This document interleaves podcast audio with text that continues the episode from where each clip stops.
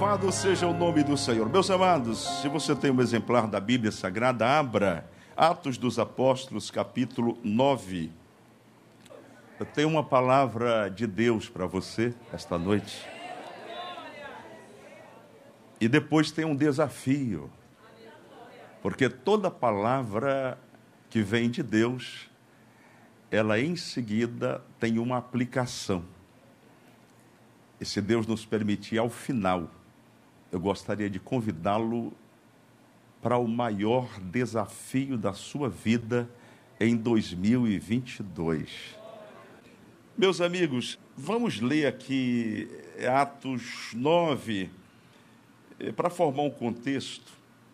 Vamos ao 10, diz assim: E havia em Damasco um certo discípulo chamado Ananias. E disse-lhe o Senhor em visão: Ananias.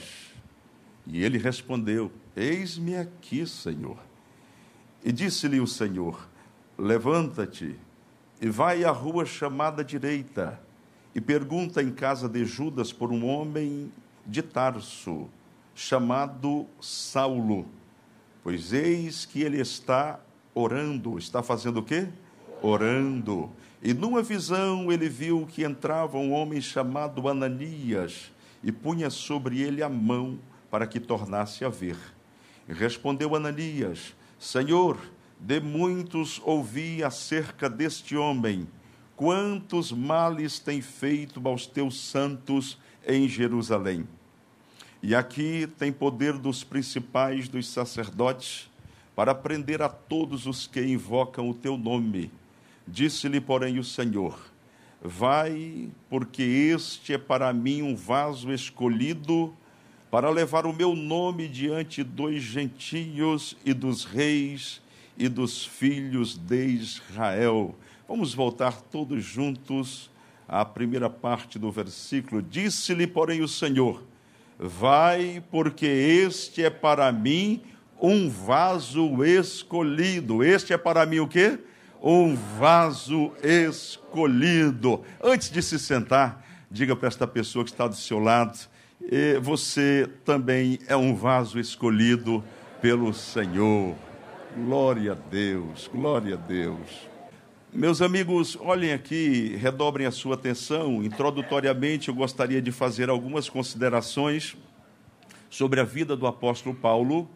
E creio que o fato de termos estudado na escola bíblica dominical recentemente a vida, a história, a biografia, os pontos importantes da vida do apóstolo Paulo, vai nos poupar de entrar em tantos detalhes. Todavia, para aqueles que nos acompanham pela internet ou mesmo não tiveram acesso, seria importante você saber do que vamos tratar.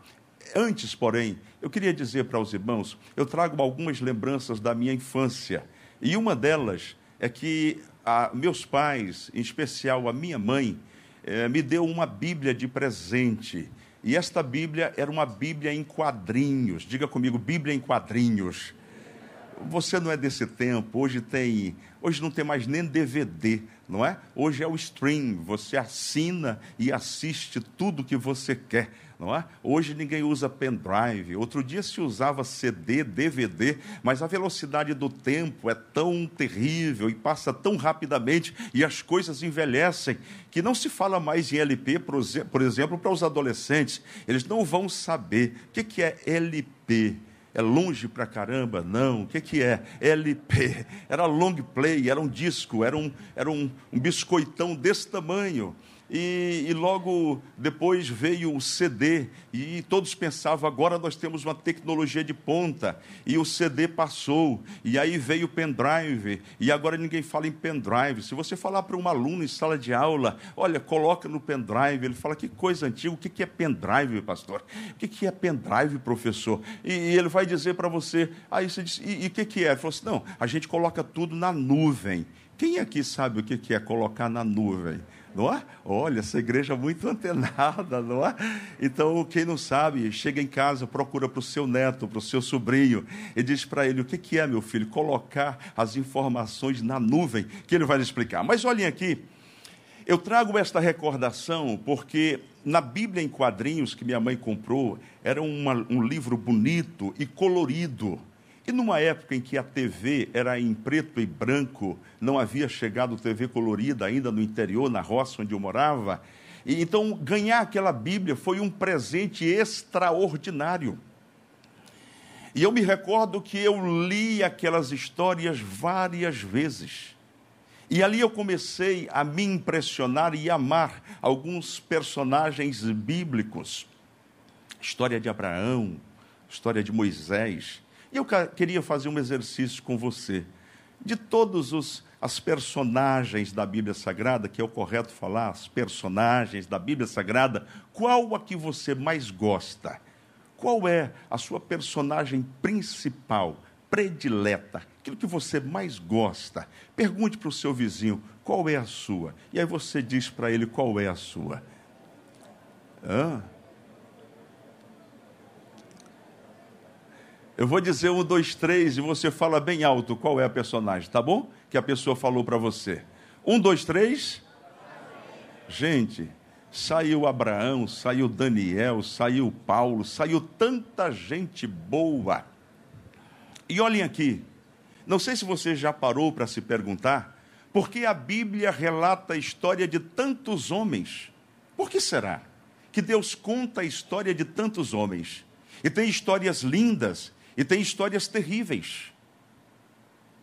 Já perceberam que geralmente os crentes colocam nomes nos filhos e escolhem nomes de personagens especiais, maravilhosas, não é? Dizem assim: como é que é o nome do seu filho? O nome do meu filho é Samuel. Qual o nome do seu filho? É Davi. Qual o nome do seu filho? É Paulo. Qual o nome do seu filho? É Pedro.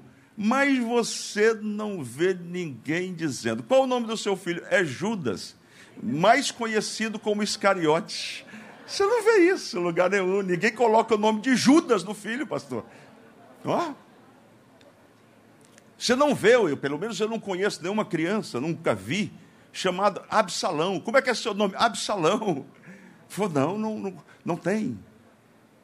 Nós temos afinidades com personagens especiais, bem-sucedidos, maravilhosos, que realizaram grandes coisas. E por que, que a Bíblia registra a história de personagens que foram bem-sucedidos e outros que foram homens maus? Por que será? Quando Paulo escreve aos Romanos, no capítulo 15, ele diz algo que esclarece isto para nós. Ele diz assim: Porque tudo que dantes foi escrito, para o nosso ensino foi escrito. Diga-se comigo: o que está na Bíblia é ensinamento para cada um de nós. Diga assim, para a minha vida. Dito isto, o que, que nós podemos aprender, do que nós podemos extrair da conversão de Paulo, que era chamado de Saulo? Tem um irmão aqui que se chama Saulo. Mas quando a gente o chama de Saulo, ele imediatamente corrige. Diz: Saulo era antes de ser crente, agora que eu sou crente, pode me chamar de Paulo. Todavia, o apóstolo Paulo é a personagem principal depois de Jesus Cristo no Novo Testamento. Você já parou para pensar nisso? Se você olhar, eu separei algumas informações sobre Paulo para aquelas pessoas que não o conhecem. A primeira delas é que Paulo era um homem muito culto, se chamava Saulo e era conhecido como Saulo de Tarso, por causa da cidade de, de nascimento dele, Saulo de Tarso. Era um homem intelectual, era um poliglota, era um homem apaixonado por sua religião e antes de se converter ao cristianismo, ele era membro de uma seita ortodoxa chamada de os fariseus. Assim como seu pai, ele também foi criado e educado nesta religião. Durante cinco anos, ele esteve aos pés de Gamaliel, era a sumidade da época era um rabino influente e de renome. moldado intimamente por uma tradição, uma lei, que o judaísmo conservava fanaticamente. Este Saulo, impulsionado pelo entusiasmo impetuoso da mocidade, abrasado em ânsias de proselitismo próprio do judeu, julgou que tinha missão religiosa de combater o cristianismo até destruí-lo. Diga assim: o objetivo de Saulo era destruir o cristianismo. Me pergunte por quê? Por considerar o cristianismo uma traição ao judaísmo. Ele perseguia os seguidores de Cristo, porque, segundo Saulo entendia, eles haviam abandonado a lei mosaica para seguir um tal de Jesus, sobre o qual um monte de fanáticos cristãos pregavam e diziam que havia ressuscitado dos mortos. Esse Jesus que é muito conhecido seu, que é adorado e exaltado nesta igreja, que é a razão de estarmos aqui esta noite. Diga comigo: Jesus é o meu Senhor e o meu Salvador. Se você observar em Atos 9, e eu vou pedir que você não feche a Bíblia, porque queremos dar uma passada rápida por este capítulo. Nos diz o versículo primeiro e Saulo, respirando ainda ameaças e mortes contra os discípulos do Senhor, dirigiu-se ao sumo sacerdote e pediu-lhe cartas para Damasco, para a cidade de Damasco, para as sinagogas, a fim de que se encontrasse alguns daquela seita, para ele, os do caminho, os discípulos de Jesus, na verdade, era uma seita. E diz mais: quer homens, quer mulheres, ele deveria os conduzir presos a Jerusalém.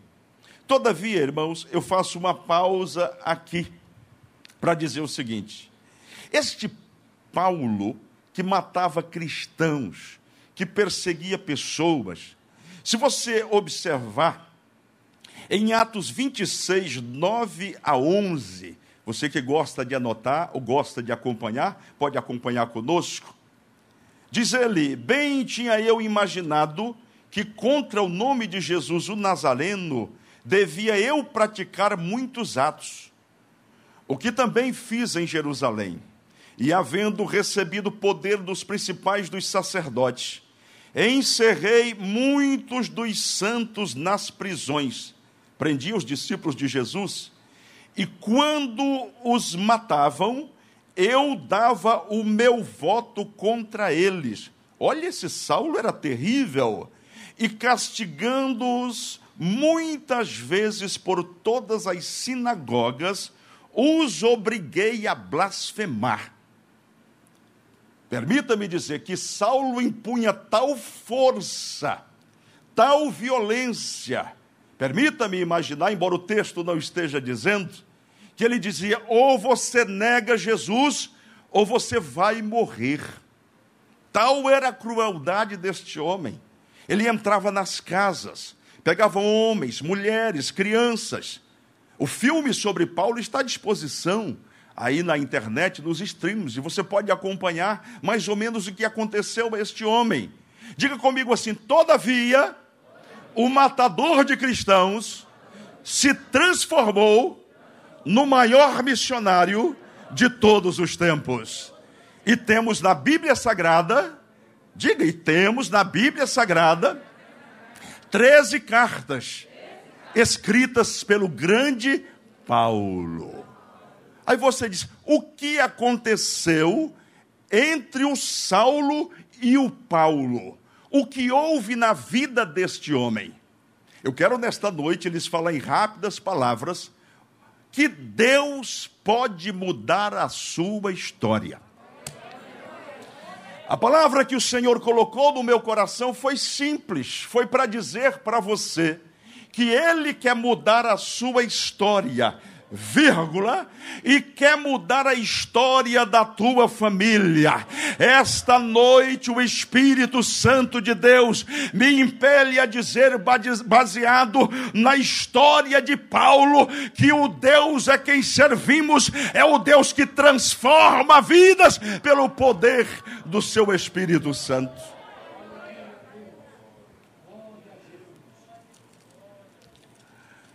Se você está com a Bíblia aberta em Atos 9, veja que este Saulo, que vai com cartas para matar cristãos, para prender cristãos, ele vai motivado por esse ímpeto, o coração carregado de violência, de maldade contra os cristãos. Mas diga comigo, de repente, Jesus entra na história de Paulo, de Saulo. Jesus entra na história de Saulo. E olhe, permita-me dizer uma coisa: o homem pode ser forte, a mulher pode ser determinada, ousada pode ser grande, pode ser detentor de todos os recursos do mundo, pode ter todo o conhecimento, toda a filosofia, pode ser poliglota, mas quando tem um encontro com Jesus, precisa se render diante dele.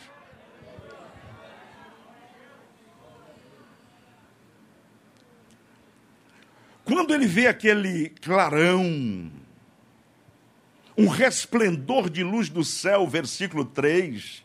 No 4 ele diz: E caindo em terra, ouviu uma voz que lhe dizia: Saulo, Saulo, por que me persegues? Você pode falar isso com a voz de profeta? Saulo, Saulo, por que me persegues? Ele atônito, não diz o texto, mas eu digo, ele pergunta: Quem és, Senhor? Qual foi a pergunta dele? Quem és, Senhor? Se tem uma voz, tem um Senhor por detrás. Se ouvi uma voz, alguém emitiu esta voz. Mais ou menos assim, você atende o telefone no meio da noite e você pergunta o quê? Quem está falando? Ele diz: Quem és, Senhor? Ouça isso. A resposta: Eu sou Jesus a quem tu persegues. E mais, Saulo, duro é para ti recalcitrar contra os aguilhões. Ele começa a se tremer, atônito. Ele diz: Senhor, que queres que faça? Eu aprendi muito cedo, irmãos, que a Bíblia é para ser lida, mas é para ser estudada. E até a disposição das palavras tem sentido. Veja que quando ele pergunta, ele diz: Quem és, Senhor? Jesus apresenta as credenciais. Eu sou Jesus a quem tu persegues. Imediatamente ele diz o quê? Senhor, Agora o Senhor já vem para o começo da frase: Senhor, que queres? Ou seja, imediatamente Saulo reconheceu que aquela voz era de alguém que tinha autoridade e poder para fazer qualquer coisa. E ele diz: Que queres que te faça? Agora ele quer obedecer. E Jesus disse para ele: Levanta-te e entra na cidade, e lá te será dito o que te convém fazer. Preste atenção para isso. Primeira coisa importante que eu gostaria de destacar aqui, além da ordem das palavras, é que Saulo tem esse impacto da presença do Senhor Jesus.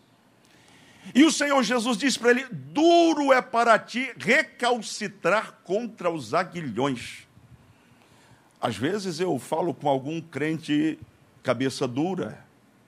Eu digo: duro é para ti recalcitrar contra os aguilhões. Porque você conhece alguém que é de dura serviço? Ah, pastor, fala uma palavra mais fácil. Cabeça dura. Quando encasqueta para um lado, ninguém consegue tirar. Conhece alguém assim? Fulano, não vá por aí. Mas é por aqui que eu vou. Agora eu vou com gosto. Tudo que você diz, ele faz ao contrário daquilo. Preste atenção para isso. A figura que é evocada aqui é de ferrões, para você entender. O animal, quando colocado numa carroça, ele tinha ferrões, o boi, esse aguilhão, essa ponta, para que o animal não saísse da posição. Então, se ele queria pular para um lado, o aguilhão ferroava. Queria para o outro, ferroava. E aí ele ficava na posição devida.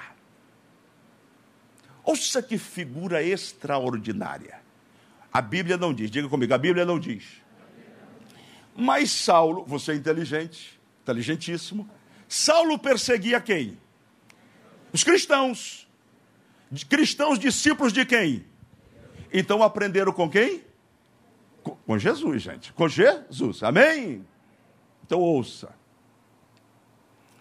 Discípulos de Jesus, quando são perseguidos, fazem o quê? O que, que Jesus ensinou? Orai pelos que vos perseguem. Eu estaria cometendo algum erro, um equívoco muito sério, se eu dissesse que a igreja daquela época, os discípulos, tomavam conhecimento do que Saulo de Tasso, o famoso Saulo, fazia por onde passava. Seria um absurdo eu dizer que a igreja estava orando por ele? Seria? Estaria ferido? Não. Ora, se esse homem é tão feroz contra os discípulos, contra nós, e o Senhor Jesus nos ensinou a orar, é possível que eles tenham orado por Saulo. Senhor, eu não sei como é que era a oração, mas provavelmente eles diziam: Senhor Jesus, nos livra do Saulo. Senhor, e se possível for, que eu acho muito difícil, mas salva aquele homem também. Você já orou por alguém assim? Já orou por alguém terrível? E você faz uma oração dizendo: Jesus, salva! Aí no coração você fala: será? Quem está captando isso?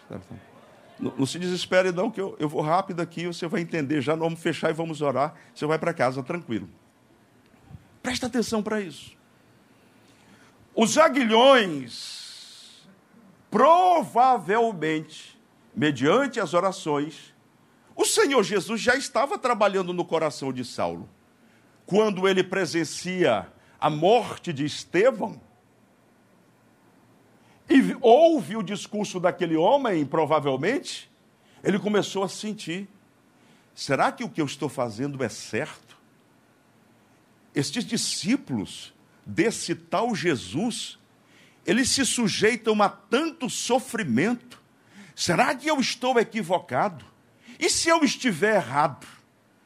É nesse contexto que os estudiosos dizem que o Senhor Jesus fala para ele: até quando você vai recalcitrar? Vai resistir à minha palavra. Há alguém me ouvindo esta noite. Você está em um beco sem saída. Não compreende o que está acontecendo na tua vida. Esta noite o Senhor te revela pela palavra. Só tem um caminho para você. O caminho é Jesus que quer te salvar.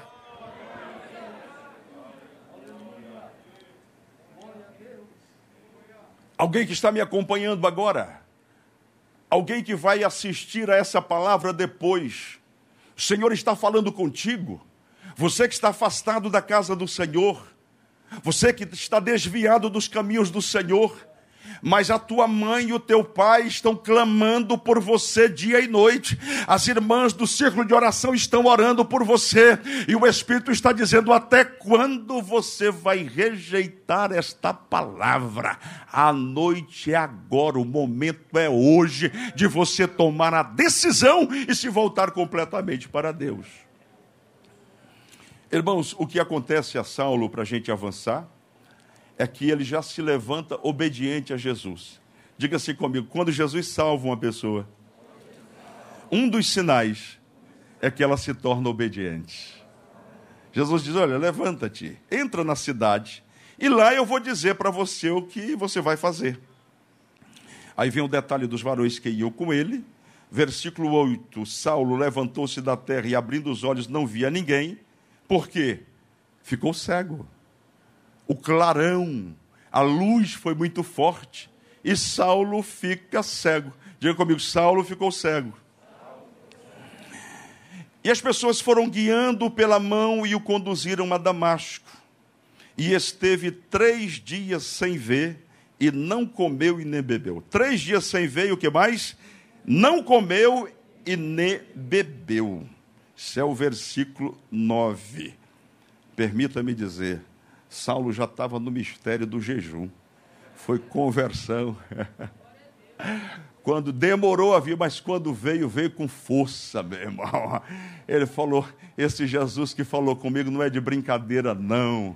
Ele é Deus e eu vou entrar na linha. Agora, aparece outra personagem aqui, que é Ananias.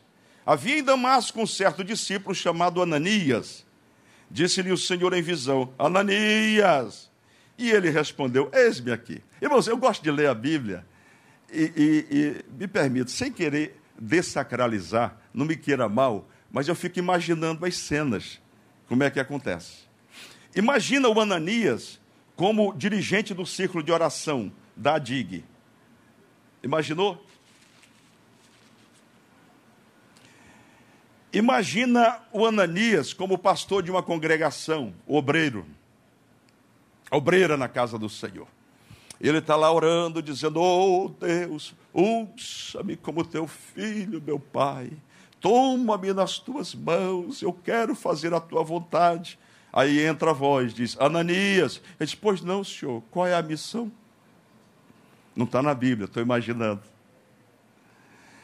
Aí o Senhor diz para ele: levanta-te e vai à rua chamada direita. Aí ele já levanta, pega a Bíblia dele, estou imaginando. É rua direita, Senhor. Já estou a caminho para fazer a obra do Senhor. O que o Senhor quer? Só lá na casa de Judas. Veja que o texto diz assim: Pergunta por um homem de Tarso. Até aí está tudo bem. Ele está cantando o hino, Cristo comigo vai. Aí Deus diz, Saulo de Tarso, ele para e... Como é que é, Senhor? Saulo de Tarso. O Senhor não me ama, não, Senhor. Meu Deus do céu. Ô, oh, tarefa difícil, meu Pai. Fazer esse trabalho. Deus é tão bom que antecipa para Ananias e diz: Olha, ele está orando. Ananias diz: O quê? Não está no texto, estou imaginando. Como é que é? Ele está orando e outra coisa, já teve visão.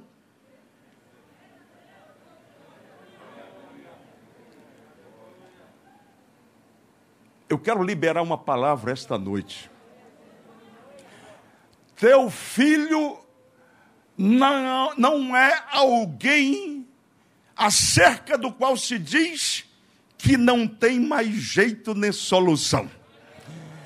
Começa a acreditar no Deus eterno que salvou Saulo, vai salvar o teu filho, e ele vai ter visões dos céus. Se você crê, toma posse, dando glória a Jesus.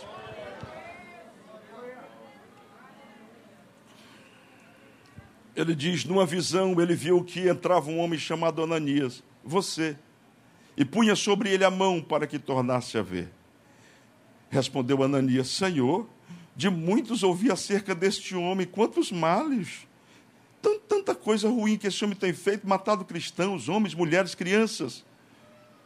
E aqui ele tem o poder dos principais, já fiquei sabendo, principais dos sacerdotes, para prender a todos que invocam o teu nome. Disse-lhe, porém, o Senhor: Vai, porque este é para mim um vaso escolhido. Você pode ler comigo? Vai, porque este é para mim um vaso escolhido.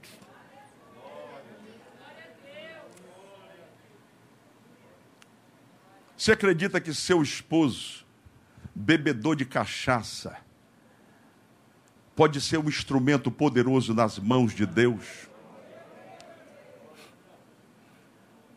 Eu conversava com um pastor recentemente, eu não o conhecia antes, e ele disse: Pastor, eu era crente, minha avó era crente, minha mãe era crente, eu estava na igreja, mas com 15 anos, eu resolvi experimentar o mundo.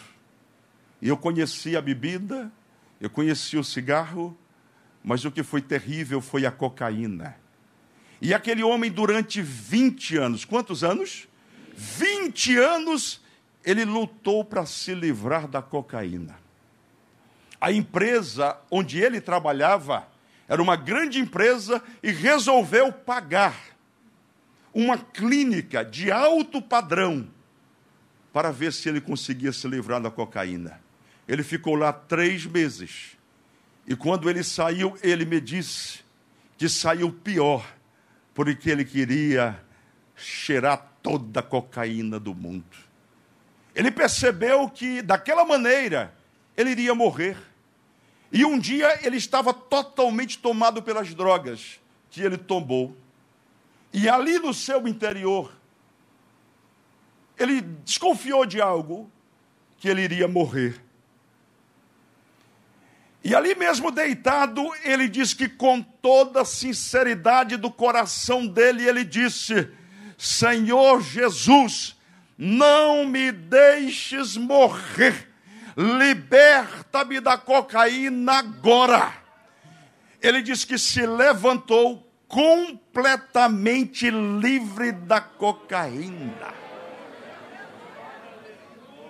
E eu perguntei para ele, mas o senhor ainda teve alguma recaída? Ele disse: tem 20 anos e nunca mais eu provei aquilo.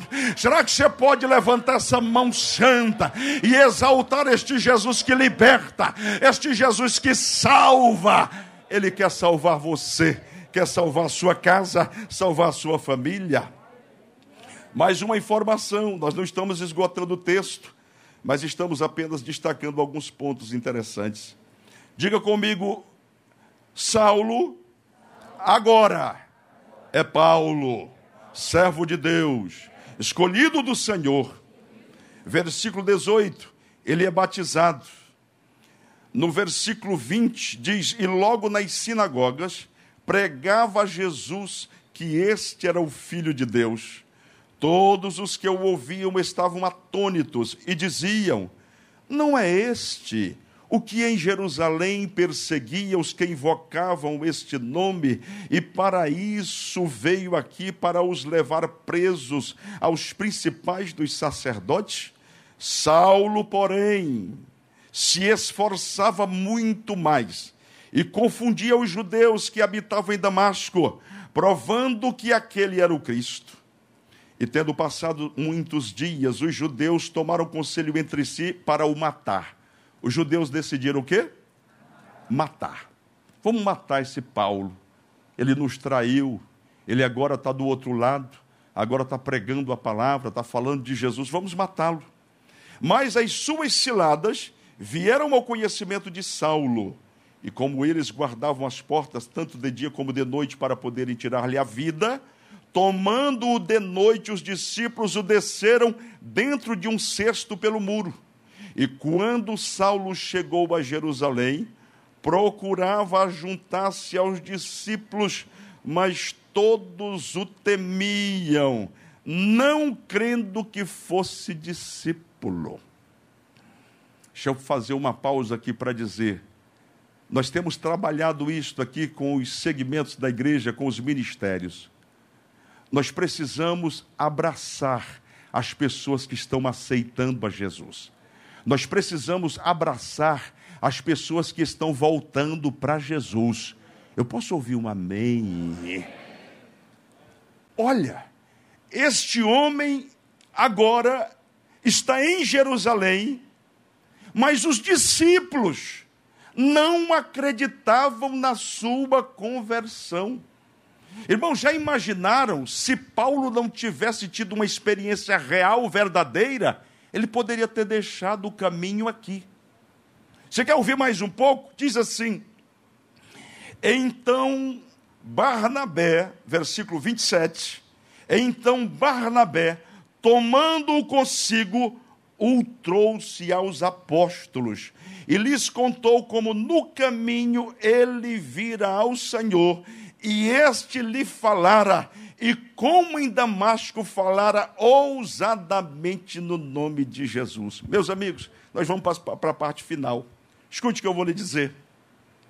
Todas as vezes que você olhar para uma pessoa atravessando aqui o corredor da igreja, me ajude aqui, e carregando uma pessoa aqui para frente, você pode dizer tranquilamente: aí vai um Barnabé.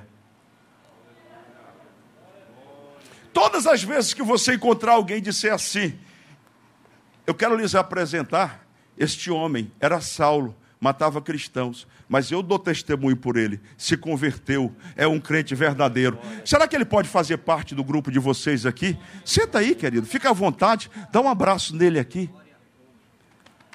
Será que você pode entender o que estou dizendo esta noite? Sabe por quê, meus amados? Porque na igreja, lamentavelmente, tem muita gente que não entendeu a razão de estarmos aqui. Nós não estamos aqui para somente cantar. Nós não estamos aqui somente para vir e marcar o horário e ir para casa. Nós estamos sobre a face da terra para anunciar as virtudes daquele que nos chamou das trevas para a sua maravilhosa luz. A razão de estarmos sobre a terra são vidas, são pessoas que precisam de salvação.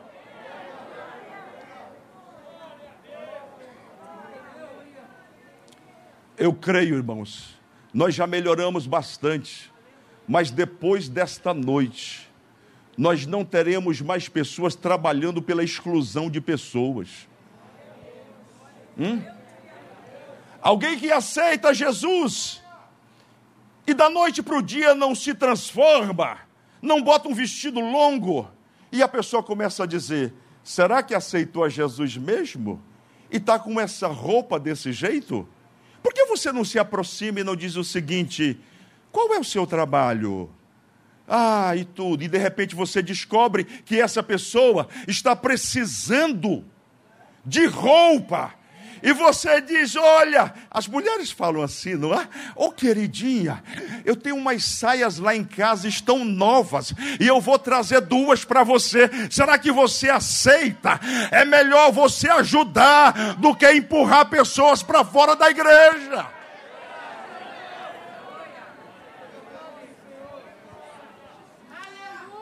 Tem gente que marca um território. Diz o seguinte: esse aqui é a nossa área. Só entra do nosso grupo. Tem a senha, tem a credencial. Foi para isto que o Senhor nos chamou? Foi para isto? Não. O Senhor nos chamou para abraçar vidas. Todos os domingos, nove da manhã, eu estou na sala dos novos convertidos. Aí você diz assim: ah, Pastor Marcos vai para lá por quê? Não tem a classe dos obreiros? Tem obreiros ministrando. Mas eu quero falar com atitudes mais do que com palavras. Hum? Hum? Eu estou passando uma mensagem para a igreja dizendo: os novos convertidos nesta igreja são tão importantes que eu estou com ele lá todas as manhãs, porque são vidas preciosas. Então, meu amigo, Tem uma pessoa, chegou um adolescente novo aqui, uma adolescente nova, imediatamente você chega e diz: chega para cá, como é que é seu nome? Ah, não, estou sem graça e tudo. Não, deixa eu te apresentar aqui. Ó, oh, tem fulana de tal aqui e tudo. Faz essa ponte faz esse elo. Jovens, irmãs, irmãos, nós não temos um clube fechado, nós somos a igreja do Deus vivo, espalhando salvação pela face da terra. Todos são bem-vindos a esta igreja. Se você concorda, aplauda e exalte o nome do Senhor Jesus.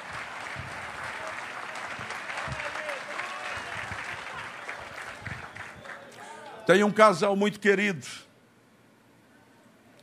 uma família muito querida. E essa família teve que ir para outro estado por motivo de, motivo de força maior. E eles chegaram lá e começaram a rodar, procurando igrejas. Procurando igrejas. Chegavam numa igreja, não eram notados. Chegavam noutra, a liturgia completamente atrapalhada para outra igreja.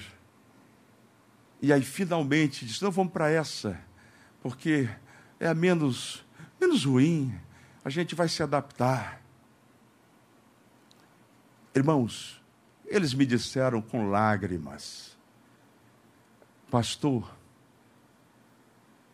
que saudade da Adig onde as ovelhas tinham acesso ao pastor, onde a gente podia sentar e fazer um lanche com o senhor. Consegue perceber a diferença? Não são muitas as igrejas que estão preocupadas com as vidas. E eu quero encerrar dizendo uma coisa: zele com muito amor por alguém que aceitou a Jesus, porque você não sabe se ali está um vaso escolhido por Deus para fazer a diferença. Você já parou para pensar no homem que alcançou Moody? Era um professor de escola dominical. Talvez ele não tenha alcançado o mundo, mas Moody se transformou num dos maiores pregadores e ganhadores de almas de todos os tempos. Quando eu vou dar aula na classe de integração, eu dou aula meditando, eu estou dando aula para os futuros pastores, para as futuras dirigentes de círculo de oração, pessoas que vão fazer a diferença neste lugar. Essa é a expectativa. E não discrimine ninguém, porque para o Senhor é assim: quanto pior, melhor. Você fala, como assim, pastor? É, porque quanto pior a pessoa está no fundo do poço, na sarjeta, você diz: Olha, meu filho, o senhor não conhece, meu esposo, o senhor não conhece, o senhor não sabe onde ele está, está no fundo do poço, está lançado lá. Eu tenho uma notícia boa para lhe dar: a mão do Deus eterno não está encolhida para não poder salvar, Deus vai arrancá-lo do fundo do poço e vai trazê-lo para cumprir o propósito dele na vida do seu parente e do seu filho. Se você crê e recebe essa palavra, fique em pé. Eu queria lançar para a igreja agora um grande desafio, talvez o maior da sua vida. Quem aqui tem parentes que não são salvos ainda? E esta noite você entendeu no seu coração que assim como Jesus salvou Saulo e o transformou em um Paulo, você crê que Jesus vai salvar teus filhos, teus parentes, tua casa. Nós temos uma proposta esta noite: separar o mês de março inteiro de oração e jejum pela salvação dos nossos familiares. Eu queria convidar aqui à frente as pessoas que dizem, pastor, eu quero tanto a salvação da minha família, que eu vou aí à frente para que os obreiros possam orar comigo neste grande desafio. Se tiver aí na tela, querido, pode colocar, por favor. Aí está. campanha de oração e jejum pela libertação e salvação dos nossos familiares. Durante o mês de março, estaremos em oração e jejum pelas famílias.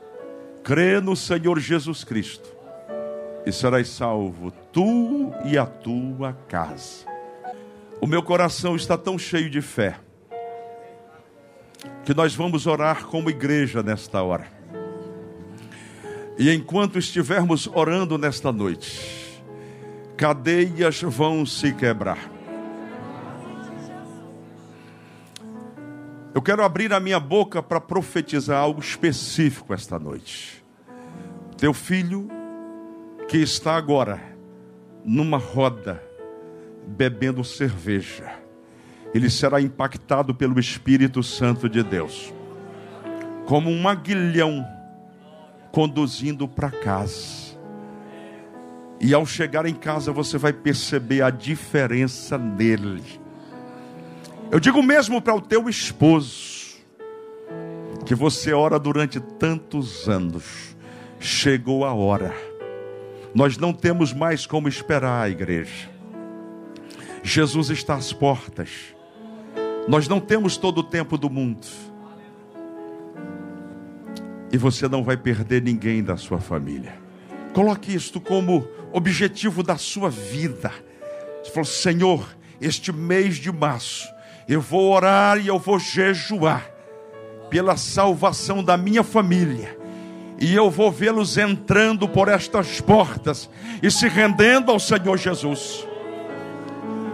Os pastores de congregações que entenderem e tiverem o direcionamento para fazer isto nas congregações, creio que será grande bênção. Foi o Senhor que nos impulsionou a fazer isto. Eu não sabia de nada.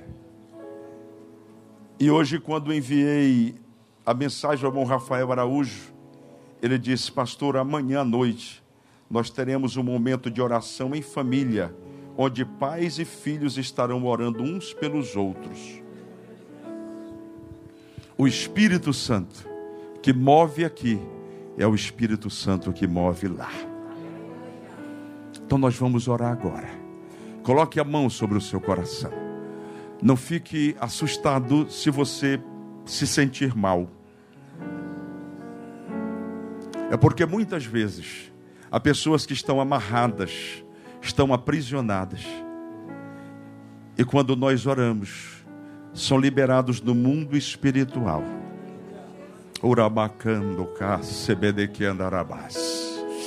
Ore com toda a fé, com todo entusiasmo. Eu vou pedir aos pastores, obreiros que estendam as mãos aqui nesta direção. A igreja do Senhor, por favor, estenda as mãos. Meu Deus e meu Pai, nós pregamos a tua palavra esta noite, Senhor nós estudamos a vida, a conversão de Saulo, e nós queremos invocar juntos o teu Espírito Santo.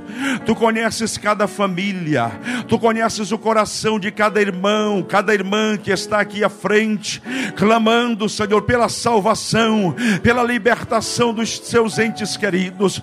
Pedimos agora a visitação do teu Espírito Santo, Senhor, onde eles estiverem esta noite, toca o Senhor com o teu Espírito Espírito Santo. Ah, faz o milagre da salvação, o milagre da restauração. Opera milagres esta noite. Como igreja tua, nós estendemos as nossas mãos e repreendemos Satanás, repreendemos o espírito da incredulidade, repreendemos as forças do inferno, todas as algemas. Corta agora, Senhor, quebra agora pelo poder do teu nome e salva vidas pelo poder do teu nome. Se você é batizado com o Espírito Santo, comece a orar em outras línguas, comece a interceder pelo teu parente em outras línguas.